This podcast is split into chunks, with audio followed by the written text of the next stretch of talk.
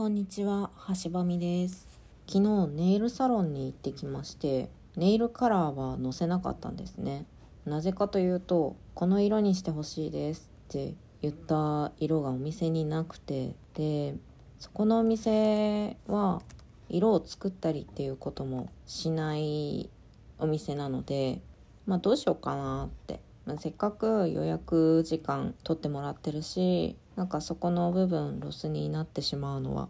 申し訳ないなって思ったのでじゃあ爪のお手入れだけでもお願いしますって言ってお手入れしてもらいました。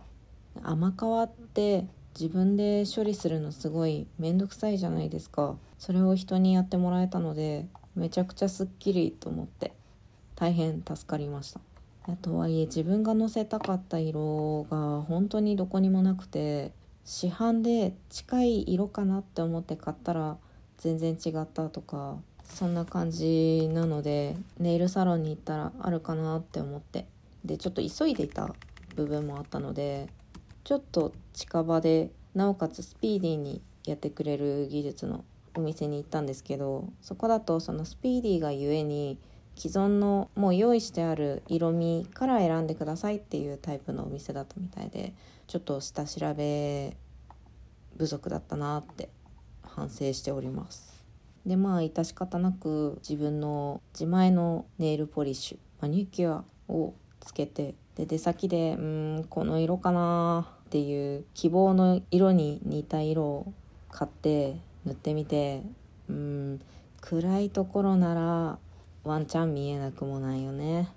っていう感じでした。でなんでそんなに色にこだわってたかというと推しの色推しのイメージカラーの爪にしたかったんですよ。だからこだわるんですよね。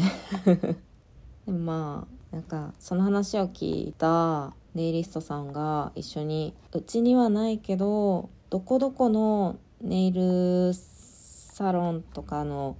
えーネイル用品を取り扱ってるお店にだったらあるかもしれない。どこにあったかな？あそこかな？みたいな。でここもう地図まで出してくれてこの辺だったらあそこにあそこの何階にあるこのお店がそういう取り扱いのあるお店なのでちょっと行ってみてもらえますかねって。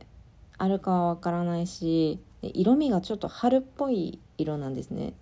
だからこの季節だからもしかしたらないかもしれないけどあるかもしれないからちょっと行ってみてほしいって言われて。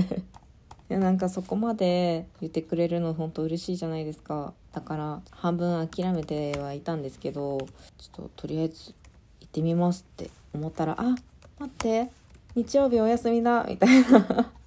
だからまあ「あじゃあそれはそれで大丈夫です」言って。いやでもそこまでしてくれる？困ってるから助言をしようとしてくれる姿勢に本当に助かりました。なので私は色味を探求し続けることにいたします。あそういえばこの間虫の子さんからまた差し入れいただきました。ありがとうございます。美味しい棒4本もくださって。4本かな？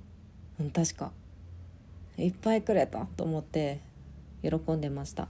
ありがとうございます。なんかねぎらいボタンニコちゃんボタンハートボタンとかをポチポチしてくれる方とか本当にありがたいなと思っております。なんてことない毎日を喋っているだけなのでどうぞゆるりと聞いてくださったら嬉しいです。今日はちょっとやる気があんまり出ないっていうことでお仕事をなんかいなすようにやってたらまあ案の定ミスをするっていうね。